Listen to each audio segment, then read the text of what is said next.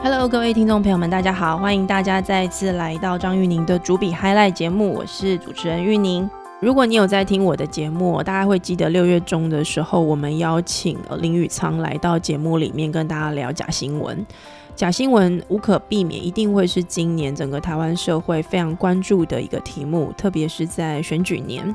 那今天我们在节目里面邀请到来自于无国界记者组织东亚办事处的执行长艾伟昂，呃，我们都叫他 Cedric。Cedric 今天在节目里面跟我们谈无国界记者组织为什么在整个亚洲选择在台北设立办事处。他们的想法跟宇昌的节目里面聊到的假新闻、聊到的台湾的民主制度的发展是相关的。无国界记者组织也希望能够对台湾的政治人物，特别是今年的总统候选人喊话。他们希望台湾的社会重新思考一下，如果台湾的民主制度要持续的发展，台湾作为整个亚洲的民主社会的前线，对抗来自于中国的假新闻的侵扰，我们应该要怎么做？台湾的呃社会要怎么样思考新闻媒体的运作？今天他带来很好的反省的题目，我们就来听听看吧。今天我们的节目里面要来聊一个过去我们比较少谈到，但是对台湾的听众来说应该会非常有感觉的一个事情，就是新闻自由。如果你关心全球的新闻媒体的发展，这个未来的话，你一定有听过这个组织，叫做无国界记者组织。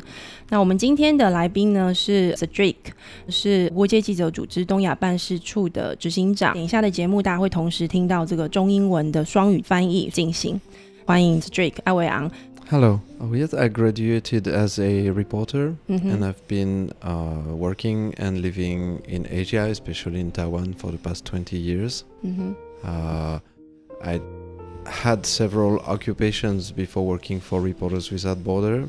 Uh, I worked for the French diplomacy. I was an arts and events producer, and I was also the organizer and founder of the European Film Festival in Taiwan. Mm-hmm. 好，刚刚这个 Strik 简单的跟我们介绍了一下他过去的经历哦。他在法国的时候念的是新闻系所，那他在亚洲已经工作跟生活了二十年了。过去在法国的时候，他曾经呃从事过外交体系的工作。那来到亚洲之后，他大部分从事的是艺术跟文化的呃相关的策展工作。他也曾经呃主办过欧洲电影节。So you have lived in Taiwan for uh, several years, right? How, how do you feel about Taiwan's life? Do you like Taiwan?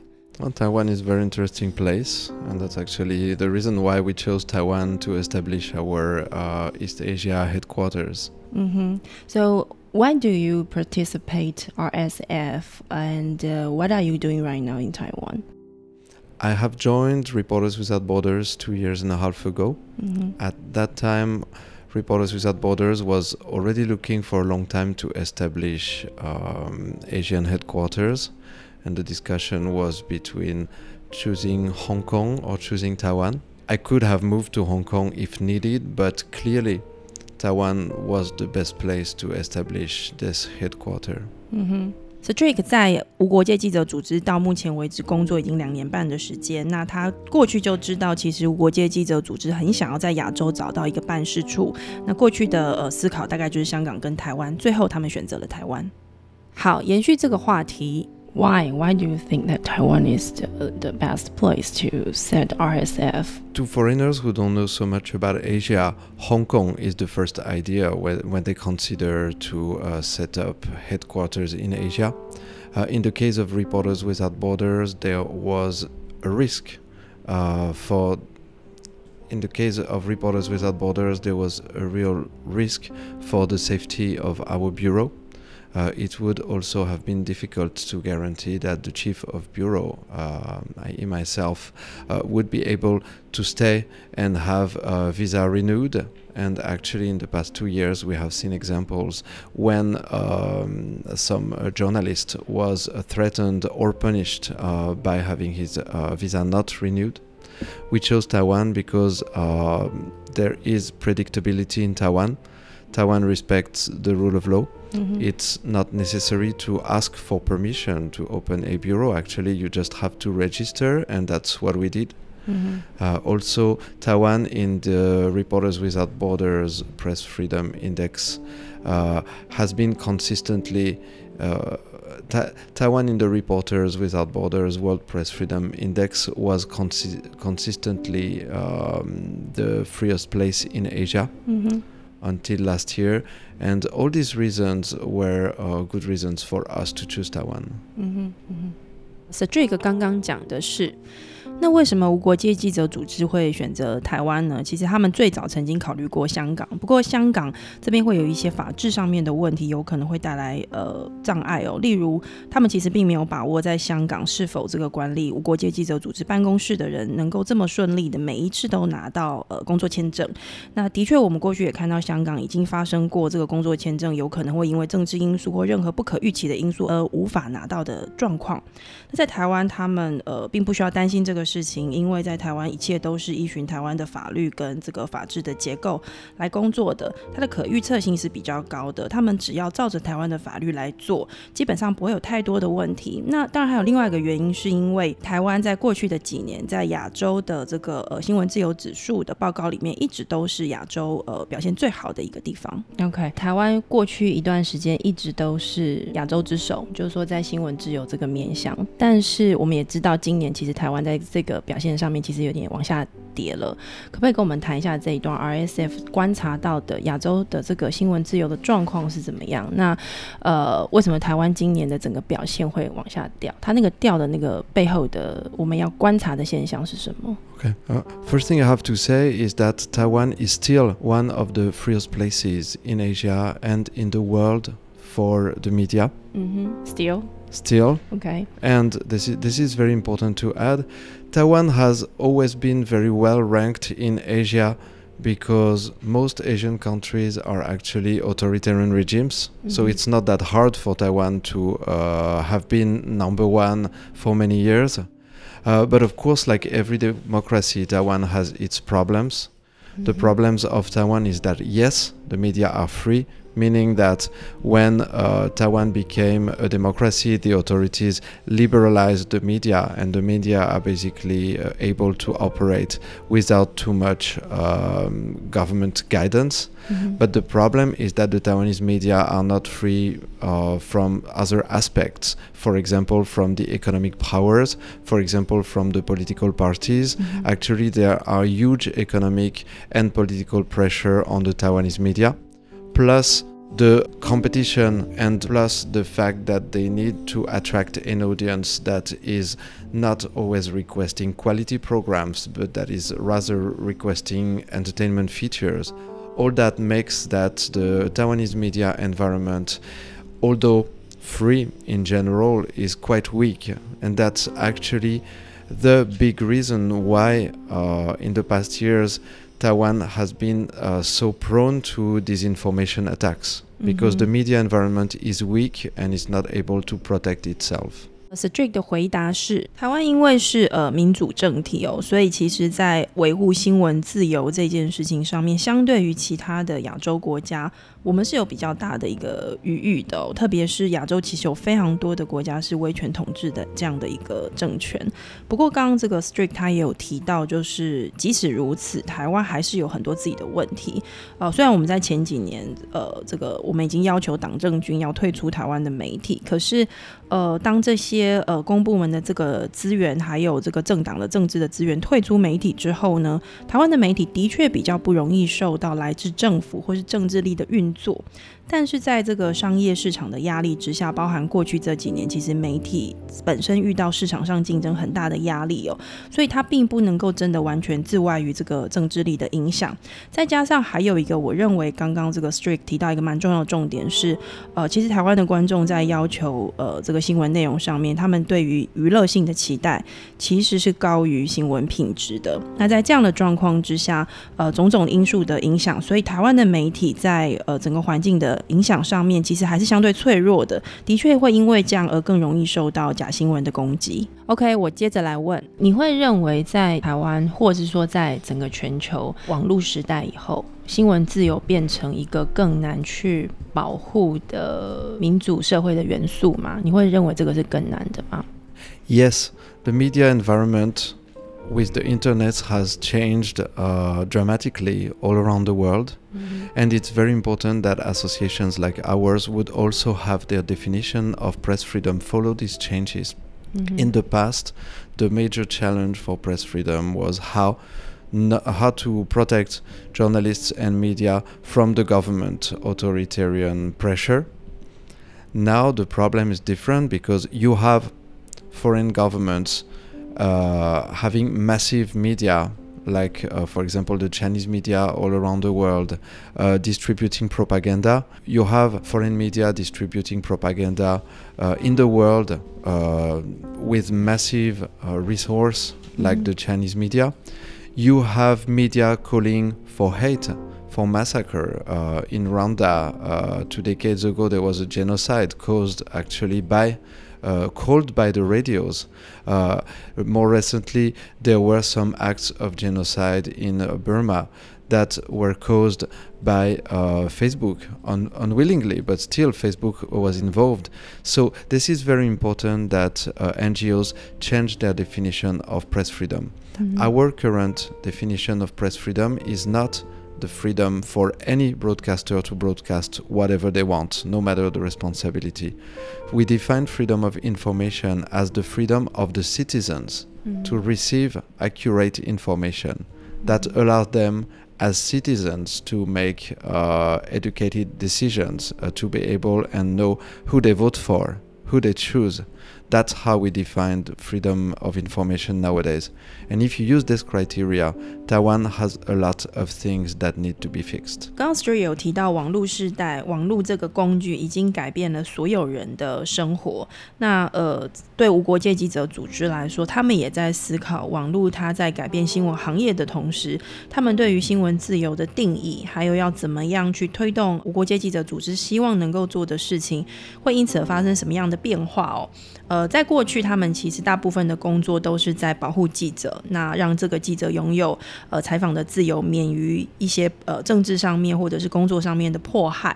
但是现在，他们观察到，其实呃，因为网络这个传播工具并不只掌握在记者或者是新闻媒体的手上，很多的政府单位他自己本身也已经善用这样的一个工具来传播资讯哦。比如说，我们都知道这个中国有一个这个大外宣的计划，那透过这样的一个大外宣的计划，中国也在推。动对于中国政府有利的这样的一个政治的思想。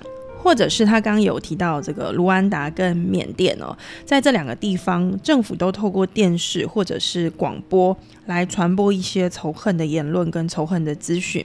那这样的仇恨的资讯呢，在这些地方都导致了屠杀这样的事情发生。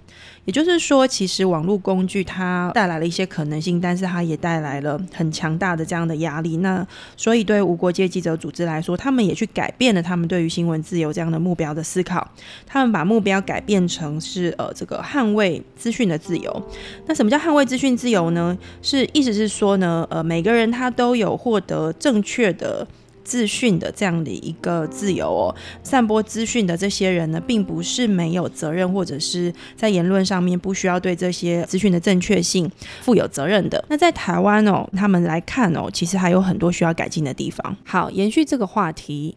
刚刚 Strike 你提到的这样的一个，就是说无国界记者组织在定义上面的这样子的调整，从过去的新闻自由转成资讯的自由，那是不是对你们来说，所谓的媒体的定义也发生了一些变化？过去的媒体可能是一个公司，它养了很多的记者在做采访跟报道。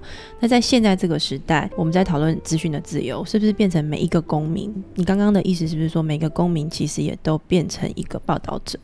那这个报道者他的这个身份跟责任也变得是重要的，也会是 RSF 会去观察的面向吗？The word responsibility is very important. Mm-hmm. I think the media have always changed, and they will always change. Mm-hmm. So we should not be afraid or focus too much on the changes. Of course, we have to follow these changes.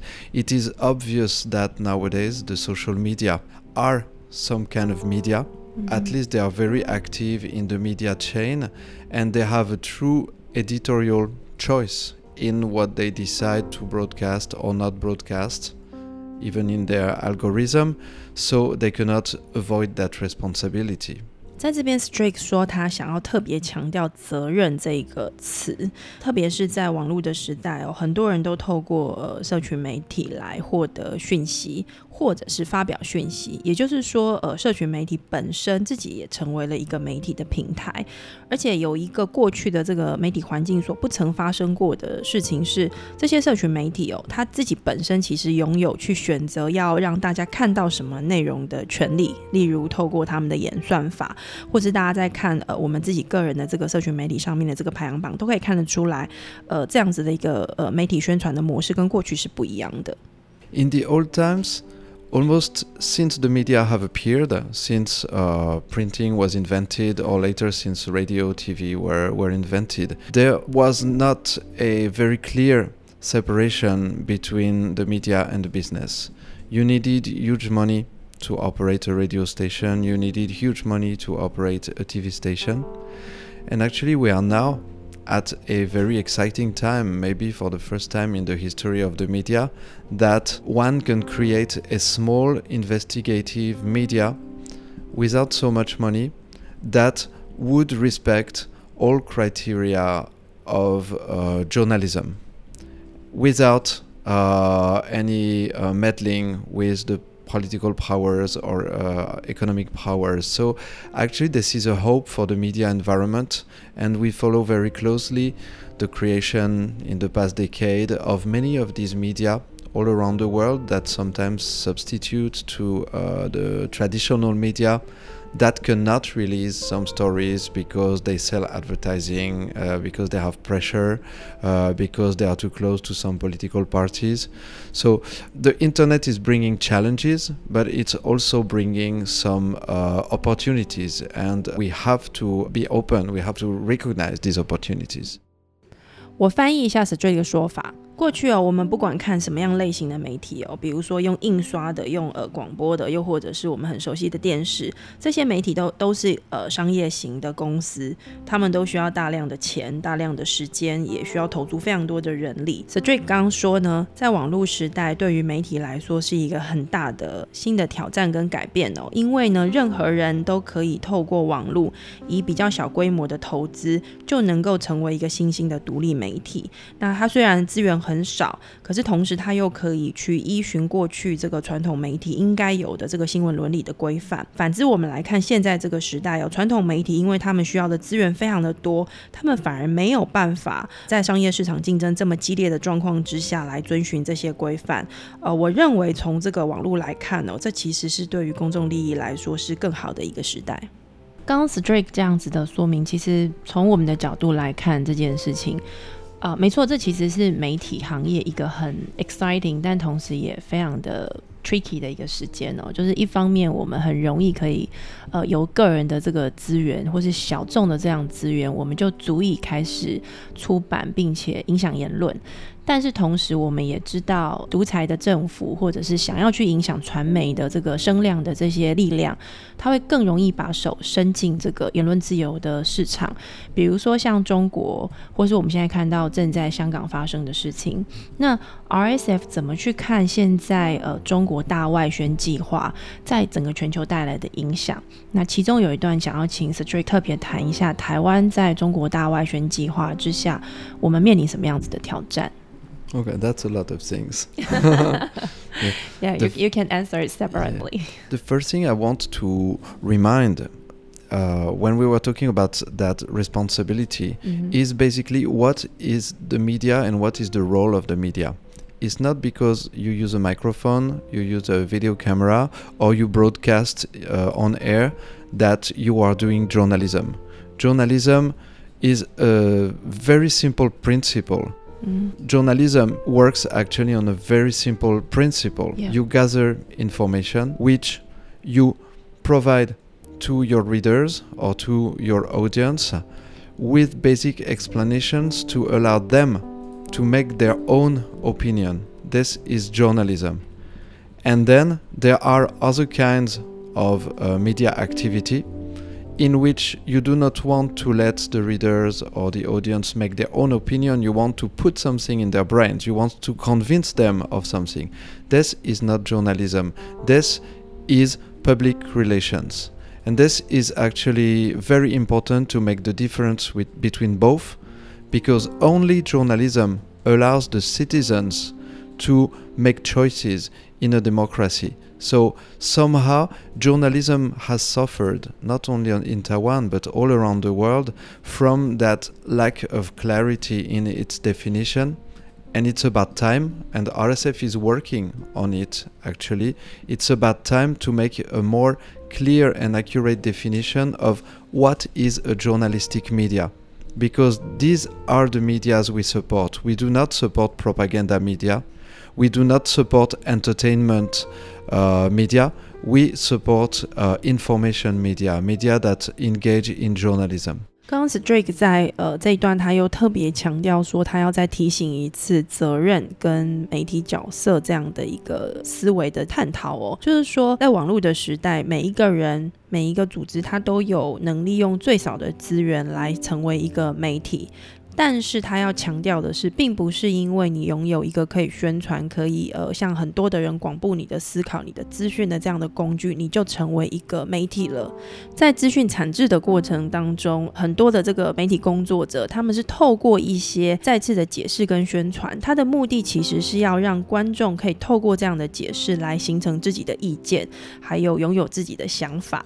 但是我们看到，在网络时代，有一些媒体他的做法哦，他并不是希望观众开可以开始有自己的想法，相反的，他其实是要把他们想要置入的这些政治思想或者是一些看法，呃，放到这个观众的脑袋里面。呃，刚 Strick 特别强调，这是广告，这不是新闻。那在这样的一个现实的状况之下，呃，无国界记者组织他们自己也重新在思考他们的工作应该要怎么做，所以他们一直在探讨一个问题：到底什么是新闻媒体？到底在网络时代之下，什么是新闻媒体？但他们可以确定的是，如果今天有任何一个组织，它的目的是要呃宣传或置入一些想法到观众的脑袋里头，又或者是他只是单纯的呃宣传一些。娱乐性的、消费性的消息，这样子的一个组织跟单位，他们认为并不足以成为一个真正定义上的一个新闻媒体。那么我们继续讨论 journalism，它需要的是这样子的中立、公正的收集资讯，但不去施加太多的这个价值诠释到它的 target audience 的呃认认识里面的这样子的空间，现在还存在吗？我们还有这样的空间让这样的 journalism 这样子的角色存在吗？there is actually more and more room for impartial journalism mm-hmm. because nowadays almost anyone can create a non-profit association gather enough fundings to make broadcasting, filming, editing because the technology uh, has become uh, much cheaper, mm-hmm. and that's actually what happens uh, in many countries, actually, including Taiwan, also including Hong Kong. And actually, in Hong Kong, it's very important because uh, the Hong Kong residents have the feeling that uh, the traditional media do not necessarily report uh, what what they see happens around them. So actually, in, in Hong Kong, there have been the creation of a dozen of uh, new independent media that try to respect journalistic criteria and that try to stay away from political or from the business influence. And this is very healthy. This can totally work. I would like to add that it is up to the citizens to finance these media. Everybody agrees that uh, casting a vote does not always bring the results one could expect and it's somehow it's a very important uh, way to act in the democracy but it's not the only way. And i am convinced that paying a few dollars a month for a subscription to a media which i trust is a very good way to have my opinions weight and to strengthen my position as a citizen. So I believe it's very important that the citizens, instead of just complaining about the poor quality of the media, uh, would actually fund, finance a media in which they believe in. 刚刚 Strike 他有提到，在现在这个网络时代里面，其实我们拥有更多的空间，可以让能够产生这个中立性的新闻资讯的单位或者是组织更能够存活。因为刚刚他已经有提到了，其实现在的这个新闻来源的消息的产值是相对比较可负担的。那他举了一个例子哦，是在香港，其实过去这几年有不少独立型的这种小众型的这个新兴的媒体。出现。那他们当然是不受到政府或者是政治或者政党的干预的。那这些媒体他们的特性是，他们能够存活下来，原因是来自于有读者的这个赞助跟支持。那他认为这是相对一个比较健康的一个案例哦。那虽然呃我们不晓得这个香港这些独立型的这些媒体未来的发展会怎么样，但是 Strick 认为以这些香港的独立媒体为案例来看，其实很多的观众或者是读者，你如果希望有一个好的新闻媒体的。长期的发展跟来源哦，其实你可以尝试的去寻找这些你认为可信任的、独立的，而且它是以符合传统新闻规范为原则的产制原则在呃运作的媒体，你去资助他们，这长期来说会是比较好的一个方式。好，刚刚其实 Strick 这样的一个说明哦，他其实回到我们做一个月听众，我们自己也有责任，必须要去确保这个 media 的环境变得更好，否则如果你只是抱怨。呃，整个市场其实并不会有机会有更良善的发展哦。那接下来我想要跟 Strick 讨论的就是 RSF 在台湾接下来的工作。呃，因为你刚刚其实已经有提到了，呃，在新闻的自由、资讯的自由的这个定义上面，还有我们其实要更去理清 PR 跟 journalism 之间的这个差别。那在这样子的前提的任务导向之下，接下来 RSF 在台湾会推动哪一些事情？We want to address to the candidates of the coming presidential election. And we want also to address to every Taiwanese voter. It is very important that Taiwan would not only defend freedom of the press as it is actually, but would work on strengthening its media environment. I heard several decision takers, several politicians complain about what they say is the lack of quality of the Taiwanese media. I say it is their responsibility. They should have done something.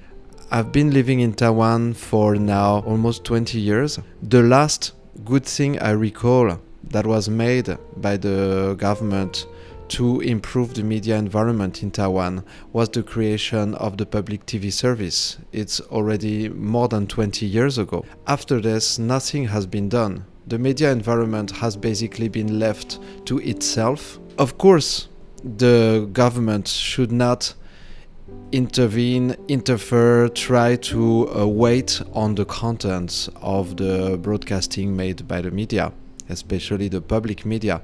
But it is their responsibility to create a healthy environment in which the media can develop and in which journalism can flourish. So I would say the Taiwanese politicians cannot escape this responsibility. When they complain about China attacking the Taiwanese media, this is not constructive. What they should do is work in strengthening the Taiwanese media so that they could defend themselves against disinformation. What's the problem currently? The problem is that in the Taiwanese newspaper companies, in the Taiwanese radios, in the Taiwanese TV stations, journalists do not have the possibility to do their work as well as they would like to do. They have too much pressure. They do not have a status protecting their own independence they are employees they have to do what they are being asked to do. So it's very very hard for journalists in taiwan to implement the standards of journalism. And it's very important that the taiwanese authorities and we can suggest actually some uh, ways things could be improved. Uh, it's very important that the Taiwanese authorities would take the measure of the problem and fix it because somehow this information is like a virus it's impossible to block every virus from uh, reaching you. The only thing you can do is to make your body strong enough so it would protect itself and reject the virus. If you make sure that the Taiwanese media are strong enough, disinformation will not work. They will double check and they will discard it. That's all. The current problem is that everybody's in a rush. Every media wants to make uh, short term money and as a result, it's very easy for a disinformation campaign to be successful. 好，刚刚这个 Cedric 说他想要对台湾这一次的总统候选人，还有所有拥有投票权的台湾的公民们喊话哦。那他要喊话的内容，呃，我觉得蛮有趣的。他说这个，呃，其实对很多的这个台湾社会，不管是政府的官员或是民众，大家都会去抱怨说，台湾的媒体的品质并不够好。但是他认为，其实这个媒体环境的品质，官员们、政府是有责任在的，因为这个环境的体制是政府的角色可以做的事情。S a d r i c 说，他在台湾生活了二十多年来，过去这二十年来，他只有看到一次政府部门在制度跟体制上面针对媒体环境的品质而做了一些事情，就是这个设立了公共电视台。但是这个公共电视台设立了之后，并没有其他的相关的作为去发展哦。那当然，他要强调的是说，他不是要去说政府可以去干预媒体的运作，而是政府有一个责任是要让环境相对的这个强健。而在这件事情上面，政府其实是不能够去逃避它的。那如果我们都认为说假新闻是很严重的一个问题哦，我们就要回头去思考一下媒体环境出了什么问题。当所有这个台湾的记者每天的工作都是这个。追着这个死线在跑，每天都要呃赶着把这个新闻做出来，他其实是很难有这个精神跟余裕去产制一个好的内容的。那在这个状况之下呢，任何的假的消息呢，它就像病毒一样。我们知道病毒它如果出现了，我们的身体是没有办法去封锁病毒去感染我们的。我们能够做的事情是让我们的身体比较健康。那保持一个身体健康的环境，你自然就能够抵抗病毒，并不那么容易的清醒你的身体。也就是说，如果台湾想要去抵抗这个假新闻的这个严重的渗透，那我们要做的是从这个整个新闻产制环境的体制上去优化。那这个事情是他们认为无国界记者组织呃有一些建议是想要提供给政府参考的。延续这个话题，你们会提出来的最重要的建议可能是什么？也许可以在我们的节目里面跟大家说一下。这个建设性的做法，让台湾的这个媒体环境相对来说比较不容易受到病毒的侵袭的这个做法，在政府的角色上面，他们能够具体做的可能是什么？We believe there's five key areas in which the Taiwanese authorities could truly change the game in the Taiwanese media environment. The first thing we believe the most critical is uh, to put in place regulations that would actually effectively protect uh, journalists' editorial independence from their employers, from the boards of directors, from any influence from the um, advertising companies that work with these media. It's extremely important.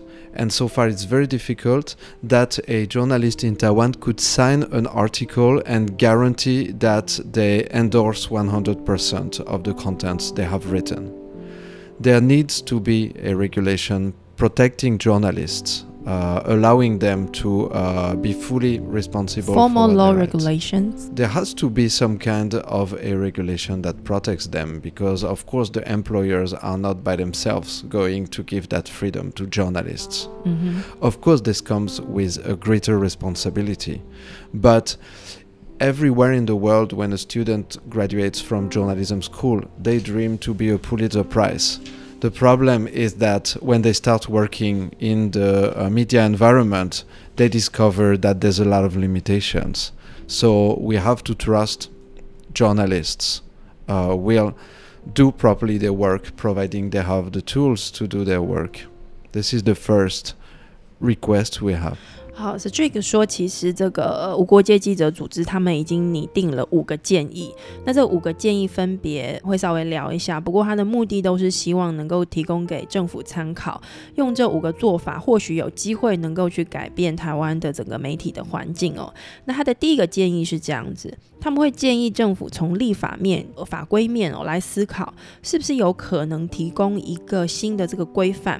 这个规范的目的是要让所有的新闻记者都能。够有这个编采的独立的环境跟制度，也就是说，他在对他自己的内容负责，对他的这个新闻的正确资讯负责的这个前提之下呢，他可以不受到来自于雇主或政府或任何其他单位的干涉，来要求他改变他的内容。透过这样的一个规范的改变哦，的确是有机会能够让整个新闻业界的呃环境发生一些变化跟正向的循环的。The second suggestion. is uh, to impose more transparency on the shareholders that uh, hold the media, on the ownership, direct or indirect ownership on the media. It should be normal that every media reader knows immediately who, which forces, which companies, which individuals uh, this media belongs to. I wouldn't be surprised that the Taiwanese intelligence knows which are the indirect shareholders of every media, but this type of information should be provided to the citizens so that they know when they read something where it comes from. That's the second suggestion. 好，第二个来自无国界记者组织的呃建议是，他们希望能够提倡呃，在台湾应该要让这个媒体的所有权的资讯更加的透明化。也就是说，呃，任何一个媒体，它的老板是谁，它的资金从哪里来等等的这些讯息要能够更透明，因为这样子读者就有办法判断他所读的这个资讯来源的背后可能有哪些利益的结构。At the third feature that could be implemented is to dramatically increase the budget provided to the public media. When we talk about the public media, we do not talk about the state media. We don't talk about media that the state would control and that would engage in propaganda. We're talking about media that belong to the public, not to uh, private owners. And as such, these media should be able to engage in better quality journalism. They should be able to be more independent. So far, the public media in Taiwan do not have sufficient resource to counterbalance what the commercial media are doing. When I say dramatically increase, it does not mean even double. The scale of the funding of the public media should change. And Taiwan is not a place that lacks money to do this kind of improvement, it's very important to keep in mind that the public media are the basic of democracy. They're a tool for the t- citizens to receive independent information. So, independence of the public media should be strengthened, of course, and the funding should be dramatically increased. Mm-hmm. 第三点，无国界记者组织他们想要建议的事情是，呃，他们认为政府他应该要投注更多的资源在公共媒体上面哦。他特别强调的是，这个所谓的更多的资源，并不是两倍或是三倍的意思，而是呃更大的规模上面的这样的一个改变。那呃，并不是说政府要去拥有媒体，因为我们都知道，这个所谓的公共媒体哦，它在这个归属权上面，它是属于每一个市民、每一个公民的。那拥有这样子一个公共型的媒体，它才有机会能够去产制优质的，而且是具有正确的、符合这个新闻媒体规范的这样的内容给一般的大众。那现在台湾这样的一个公共媒体的环境，他们所手上所拥有的资源真的太少了，它是没有办法跟这个商业型的媒体去彼此呃抗衡的。那他认为，刚 s t r i 有特别强调，呃，我觉得他讲的蛮好的。他说，这个其实这样的一个好的公共媒体。好的，这个拥有正确资讯的这样的媒体，其实是民主制度的基石。也就是说，如果我们没有这样的一个独立资讯的来源、正确的资讯的来源，我们是没有办法让台湾的这个民主的制度能够长期发展跟运作的。Yes, the fourth suggestion is to support and to encourage the development of new, independent, investigative media in Taiwan. when you look at the Taiwanese media environment, it basically hasn't changed uh, in the past 30 years. Mm-hmm. You have a few huge media groups that control almost the entirety of the market that uh, are funded mostly through advertising and other businesses. It is the responsibility of the authorities to give an opportunity for new players to enter this market and to give these new players the opportunity to develop mm-hmm. and to somehow bring higher quality um, journalism 第四个来自于无国界记者组织的建议是这样子，他们会建议政府应该要针对刚刚有提过的一些新兴的、独立的或是调查型的这些媒体，给予更多的资源或者是各方面的支持。因为现有的商业媒体，我们大家都可以看得出来，他们背后的老板其实很多都是财团。那在这样的状况之下，媒体环境要要改善并不容易，所以我们可以趁这个机会哦，呃，对这些。新兴的独立型的媒体给予更多的支持，这样子媒体产业才有重新洗牌的机会。 Yes, Taiwan likes to promote itself as uh, the place of free enterprise and of a small and medium enterprise. Yes, I see them in many domains, but where are they in the media environment? I don't see so many. And it, very, it would be very important that the authorities uh, use economic and fiscal incentives to support the development of these media because they somehow represent the future of journalism in Taiwan and they represent a key asset for the Taiwanese democracy. S e d r i c 刚刚讲的是，台湾其实长久以来是一个呃非常有创业精神的一个地方哦，所以我们可以看到台湾的中小企业非常的蓬勃。但是有趣的事情是 s e d r i c 刚刚有提到哦，他在媒体这个行业里面，其实并没有看到这样的一个创业家精神，或者是这个中小企业蓬勃发展的一个现象发生。那现在是一个很好的机会，因为开始有一些这个新兴的中小型的媒体出现了。那如果能够好好的去支持他们，他们可以 成为台湾的媒体产业的未来，而且更重要的是，他们会成为台湾的民主体制的未来。I like this suggestion since we are some kind of new media platform actually. Absolutely, and there, sh- there should be much more. Uh, Taiwan has 23 million people. There Yes. should be hundreds of new media. yes. There should be uh, that type of environment, and we don't see it so far. And the last suggestion uh, to the Taiwanese authorities is that they engage more actively in promoting quality journalism criteria. Reporters Without Borders has started a project that actually could help, that could be used in Taiwan, which is called Journalism Trust Initiative.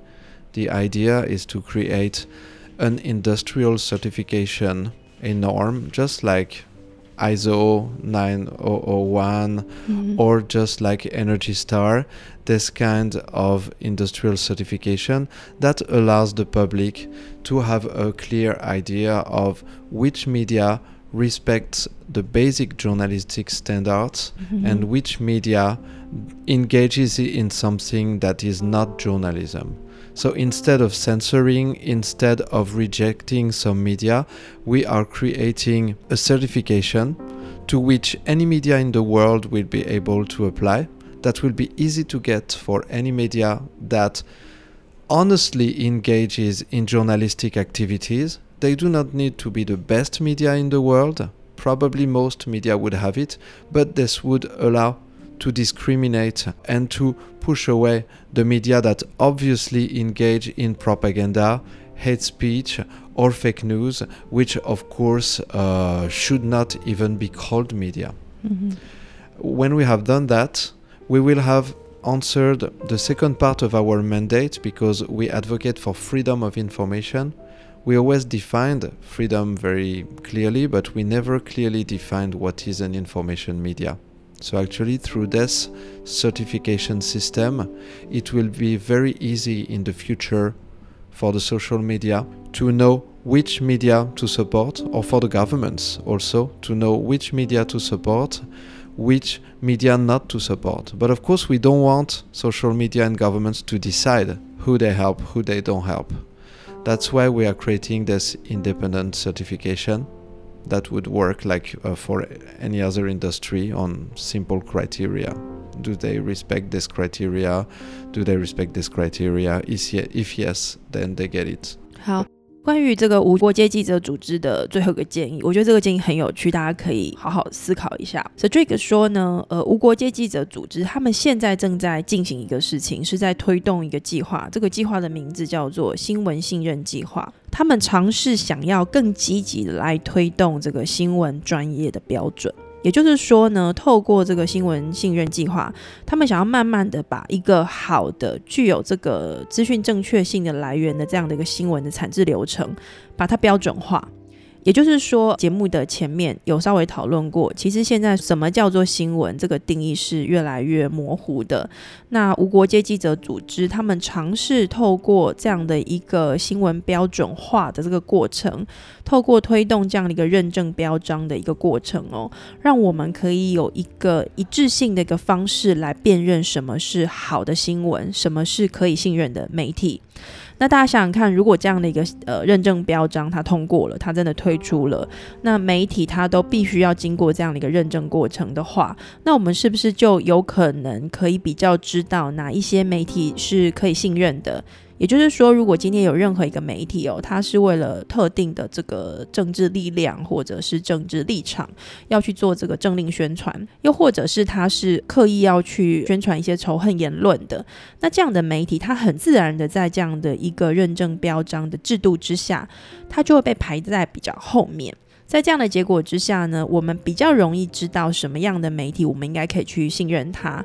那刚刚 s e d r i c 后面有特别强调，他说辨认什么样的新闻是好的新闻，什么样的资讯是可以用的，这个权利并不属于政府，当然也不属于任何的这个单一的一个单位哦。所以他们呃建议政府其实在工作上面也可以更积极的尝试的去推动这样的一个新闻专业标准。好，延续这个话题，那你们怎么样去定义这个 criteria 这样子的认证的机制的定义的来源要怎么发展？是由 RSF 来主导定义这样子的 criteria 吗？还是呃，你们会再跟其他的第三方的公正团体合作？This is a project that was launched by RSF with our international press agency AFP.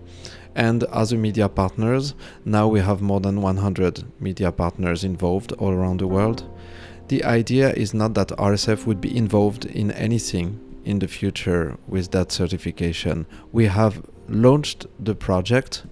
We uh, launched an international discussion on the criteria uh, to which all the media in the world were invited. And the result of this discussion is going to be transmitted to international certification organizations, which are private organizations, like the ones deciding the uh, criteria for management certification ISO 901 or others. And this organization will engage its own responsibility when they give the certification. So RSF will never be involved uh, in deciding which media should have or not have the certification. But I must say it's going to be easy to get. I would say every media that does good faith journalism will have that certification. But for example, CCTV, which in its um, um, act of registration mentions it has to carry the propaganda by the a Communist Party could never have that certification because of that feature. Uh, a blogger that engages in hate speech could never have that certification. Mm-hmm. But every media that commits in doing journalism uh, would have it. OK，好，刚刚这个 Strict 解释的这个新闻信任专业标准哦，我我刚刚心中就有个疑问是说，那到底是谁来推动这样的标准？要能够推动这样的标准，它必须要大家都能够信任嘛？对，它就是一个信任的一个机制哦。那刚刚 Strict 他特别强调，他说呢。呃，无国界记者组织，他们只是这样的一个计划推动的发起人，他们并不拥有这个标准，他们也不是呃唯一的制定者。目前为止，在推动这个计划的参与者上面，除了无国界记者组织之外，呃，包含像这个法新社，还有其他的一些知名的公共媒体，还有这个欧洲广播联盟哦，都是发起者之一。目前已经有一百多个这样的参与发起的组织跟单位，那他们这个讨论也其实持续在进行当中。已已经有好几轮的讨论了。那一旦他们把这样的一个标准的制定范畴讨论告一个段落之后呢，他们就会交由一个专门的认证单位来让这个认证的这个申请的呃执行过程是可以使用的。那透过这样的一个呃标准的申请之后呢，任何的这个媒体单位呢就可以呃拥有这样的一个标章。那 s t r i k 特别强调，他说无国界记者组织它只是一个发起者。它只是发起的 NGO 之一，但但是它并不拥有这样的一个标准的一个制定权利哦。假设未来这样的一个标准通过的话，会发生什么事情呢？他举了一个例子哦，他说呢，很多的这个以公众利益为出发的媒体，它应该非常容易就可以获得这个认证标章，但是有一些媒体想当然尔他们会很难拿到，例如这个中共的中央电视台哦，因为它整个台。这个中央电视台，它的目的，它就特别强调说，它是要传达这个共中国共产党的相关的资讯跟意志。那像这样的媒体就拿不到这样的一个认证表彰，这是当然的。So what we expect from this um, certification is that the social media and the governments would have a way to know which media to support. Mm. The airtime the satellite frequencies, the cable uh, frequencies, uh, the public grants and subventions, the social media algorithm would provide a preference to the media that are part of this white list of mm-hmm. media that are certified because they engage in journalism. As a result, of course, it would push down if you Google, if you make a Google research, it would push down the media that do not have this certification. And this is the idea. When a person makes a search engine research, they usually don't go to the second page. They usually uh, click on the first three results. So the point is that hate speech, propaganda are not anymore in the first three results because journalistic media would appear first. That's what we expect from this project. 好，最后这一段哦，其实我们刚刚有特别在讨论这个网络时代对于媒体的影响哦。小瑞刚刚解释了一下，如果这个新闻信任计划这个新闻的专业标准。呃的认证标章能够通过，在网络时代它会带来什么样的改变哦？他说呢，透过这样的方式，其实政府或者是媒体工作者、媒体的组织哦，他们更容易知道什么样呃是一个好的新闻。那对政府来说，它在很多的资源分配上面，比如说在频谱分配，或在台湾这个第四台的这个台数的这个前后顺序的这个分配跟配置上面，呃，就有比较好的一个判断标准，知道哪些呃媒体应该要被排在。比较前面，对网络公司来说，这样的新闻认证的标章其实也会带来一些作用。例如说，对于像 Facebook 它有这个演算法，对呃很多的这个拥有这个新闻认证标章的媒体来说，Facebook 它可能就可以让这个演算法的偏好是更准确的，让这些媒体排在比较前面。那对于像 Google 这样的搜寻引擎来说，它也会知道说哪一些媒体的新闻的排序的搜寻结果可以排在比较前面。也就是说，相反来说，刚最后 Stryk 他有强调，这样做的好处是，我们可以让一些以政令宣传或者是呃传播仇恨资讯的媒体，它很自然而然在排序的结果上面会排在很后面，那它的这个新闻宣传的效果就会降低。OK。但是刚刚这个五点的声明很清楚哦，对 RSF 来说要去推动这样的事情，而且在全球推动，其实不是一件那么容易的事情。我相信需要一点点时间，呃，让国际社会开始有些沟通，而且要让各国政府理解、接受这个事情，还有让一些企业。比如像 Google 或者是 Facebook 这样子的单位，也能够在这样的原则下工作，是需要一些时间沟通跟工作的。也就是说，RSF 在这个过程里面，其实如果你们没有足够的资源，也难以去推动这样的事情的发展。那作为一个这样非营利组织，你们的 funding 是怎么来的？那在台湾是否有 funding 的需求？Reporters Without Borders was created in 1985. So it will soon be a 35 year old organization. Uh, we currently have approximately uh, 80 person staff in the world. Mm-hmm. Of course, we need a significant funding. The RSF funding scale, more or less, is 80 million euro a year. It's not that much when you consider we operate 15 offices, uh, a network of 130 correspondents in the world, and we have a lot of programs uh, to support journalists that are uh, quite expensive.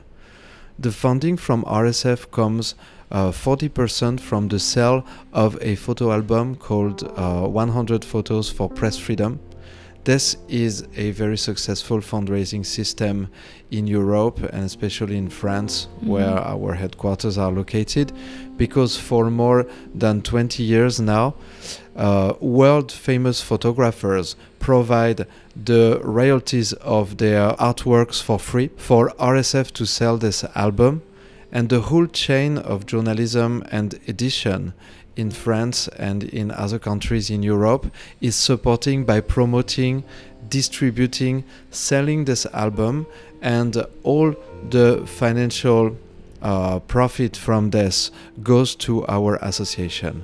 So the sale of this album amounts to 40% of the Global Association's funding. Another source of funding that amounts to approximately 30% of our funding is donations, uh, mostly through our website or sometimes a big donation from uh, wealthy donors wishing to support press freedom. 好，刚刚问 Strick 就是关于这个无国界记者组织它的运作的资金来源哦。他说，呃，目前无国界记者组织一年的预算大概是八千万欧元左右哦。那听起来好像蛮多的，可是其实就整个使用上面听起来其实并不是真的那么好用，因为他们呃全球目前大概有八十位员工，那可是在整个 Global 有十五个办公室，同时他们有跟超过一百三十位的特派员合作，在这个资源来源上，八千万欧元。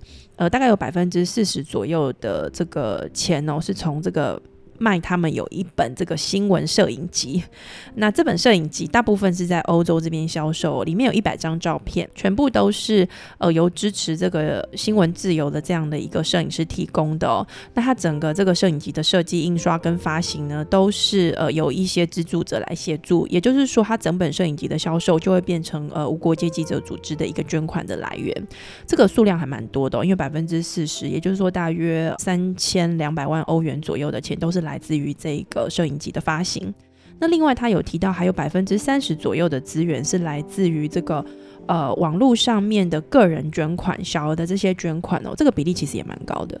And the last 30% of our funding comes from programs that are made with international organizations or sometimes uh, uh, national organizations related uh, to uh, the people, the parliament, or sometimes the government of some countries.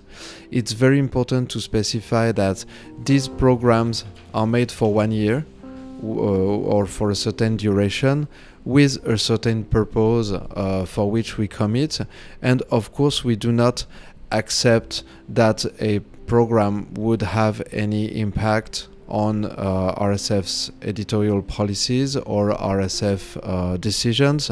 So uh, this program, um, so so the fundings we receive through this type of cooperation is not used for the um, RSF global operations, but only for the program itself. So it's quite a healthy way for RSF to keep its independence, no matter the partners they may be working with. 呃，最后的一份资源哦，百分之三十左右，刚刚是 Drake 解释哦。呃，无国界记者组织他们也会跟很多其他的大型组织或者是政府的组织来合作，来推动一些计划。那这些计划可能有蛮多都是跟这个新闻呃产业的优化或者这这个新闻自由是相关的哦。它有很多种的目的，不过它有一个共同的特色，就是说这些计划本身都是专款专用专案来使用的，那内容也不可能因此而去左右或是去干涉呃无国界记者组织的任何的运作目标或目。的，那透过这样的一个方式，无国界记者组织它维持了一定的这个资源的来源，但是同时又能够保持他们的独立性。那么我们继续讨论，你刚刚提到的这最后百分之三十的这类型的资金哦，呃，我们在呃一些相关的呃资料网站，包含这个 Wikipedia 就维基百科上面，也有看到一些对于 RSF 这样的机构的批评哦。例如在这个现在的中文版繁体中文版的维基上面，就有提到在二零零五年的时候，《星岛日报》就有报道这个事情。那它的内容是说，这个 RSF 它的确有收受来自这个西方国家的政府或是一些。政党机构的资助，那这个资助的单位包含美国国家民主基金会、开放社会基金会，或者是像自由古巴中心这样的单位哦。你的意思是说，就是这最后百分之三十的这种 funding 的来源，的确也有可能会跟这些政府机构合作，但是这样子的合作并不会影响到 RASF 作为一个去促进新闻自由、促进这个记者的工作的自由的这样子一个方向，有带来任何的影响，不会让你们有特定的政治或者是新闻立场。Wikipedia is a very reliable source of information, but of course it's not always up to date since it's uh, filled by the people.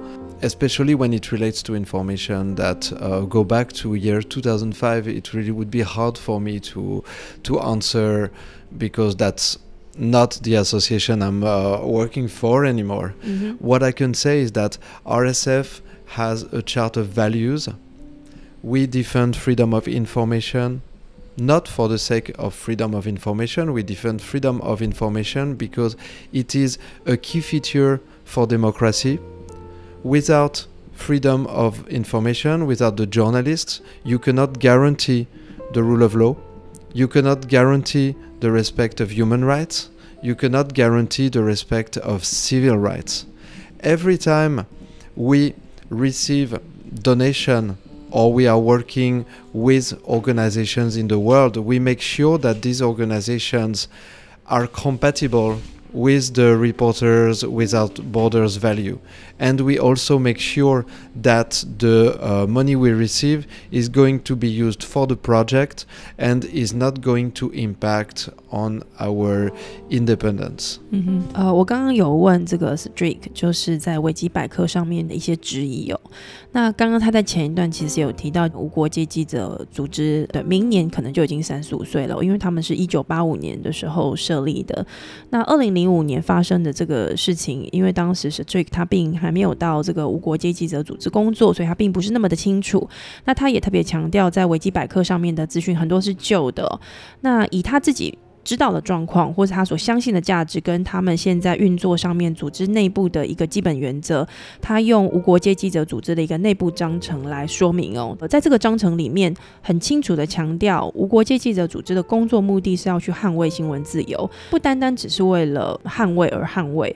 而是他们非常清楚的把它认定成新闻自由是民主体制推展的一个关键的要素，也是法治跟公民权的基础。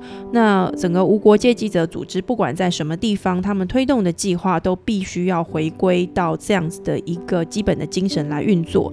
他们是不会允许任何的因为资源而金钱等等的这些因素来干涉他们的运作的呃基本精神的这样的事情发生的。好，我今天最后一个问题，我想要问。问一下关于无国界记者组织在台湾这个社会怎么样跟台湾社会拥有更强的这个 engagement，更多的互动。我想 fundraising 其实有可能会是你们接下来在台湾会想要去推动的一个方向哦，因为台湾社会其实对于媒体自由跟媒体的这个新闻的资讯的正确性，其实会越来越在乎，因为我们也非常自豪于我们的民主社会的基础。那要去保护这个民主社会的基础，新闻自由度的强度是要够强的。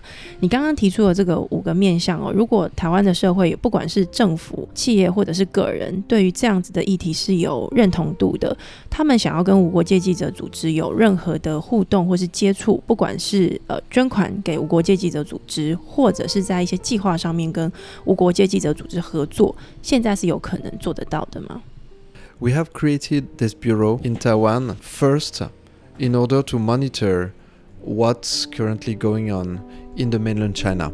Mm-hmm. It's very important. Unfortunately, in the past years, we have less and less opportunities to act in mainland China.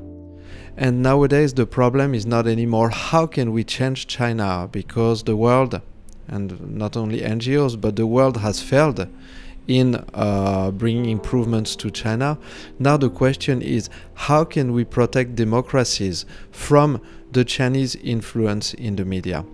Taiwan is, of course, in first line uh, in this challenge because Taiwan represents the dream that uh, the Chinese citizens could have for a democratic, open regime that would respect the human rights. Taiwan is a symbol that, of course, the Chinese authorities wish to take down. Uh, that's the reason why Taiwan is so important, and we chose to uh, establish our headquarters in Taiwan somehow.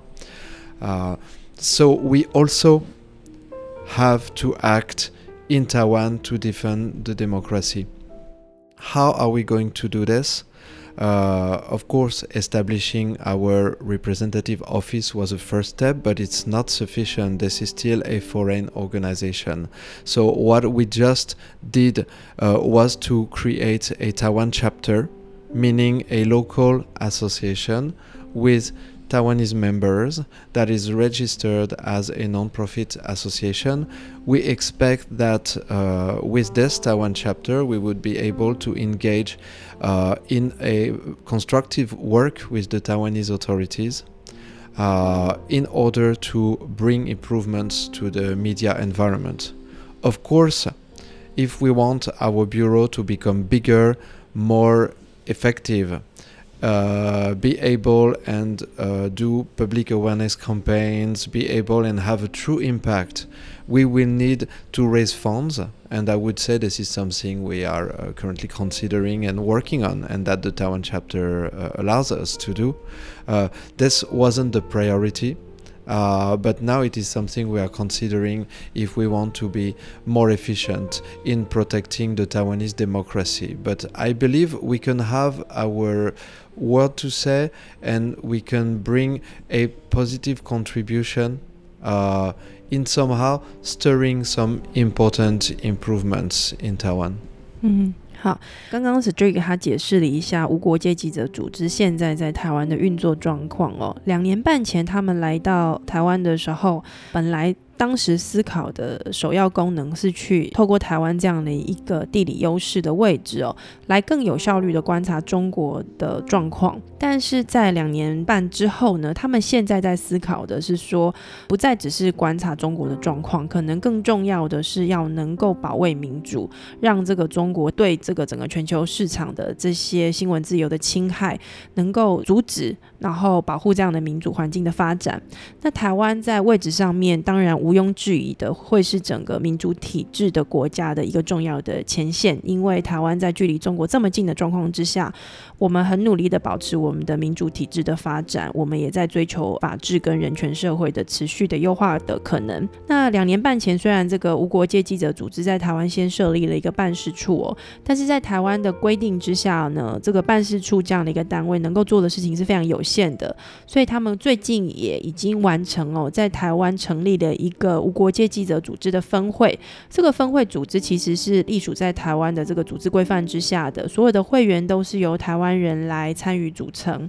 那他们希望透过这样的台湾分会的设立哦，能够长期以来能够更有效的跟台湾社会有更多的互动的机会，让整个无国界记者组织在亚洲的这个推动效益能够更高。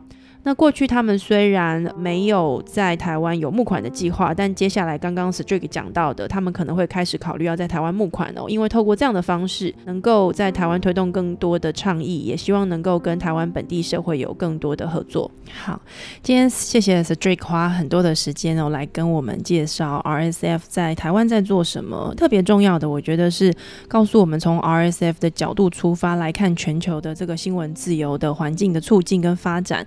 有哪些可能的做法？那我觉得今天 Street 最后提到的这个五个建议哦，对台湾的政府，还有台湾社会，不管是政治人物，或者是企业，或者是媒体工作者，或者是媒体的经营者，所带来的一些思考上面，我觉得会有些蛮不错的启发哦。那今天是第一次邀请到 Street 来到我们的节目，我在想之后也许有机会，我们可以再请 Street 一起跟我们来讨论一下中国正在发生的事情，特别是现在香港的这个社会运动和民主改革的运动，其实让整个全球，它都开始关注关于中国的民主化。那中国的民主化这个问题，其实有蛮多的面向会跟媒体的自由、新闻的自由有关。我们就期待接下来有一个机会，可以再邀请 Street 来到我们的节目。那谢谢大家今天收听的节目。那 Street 跟大家 say goodbye，OK，谢谢，拜拜。Thank you。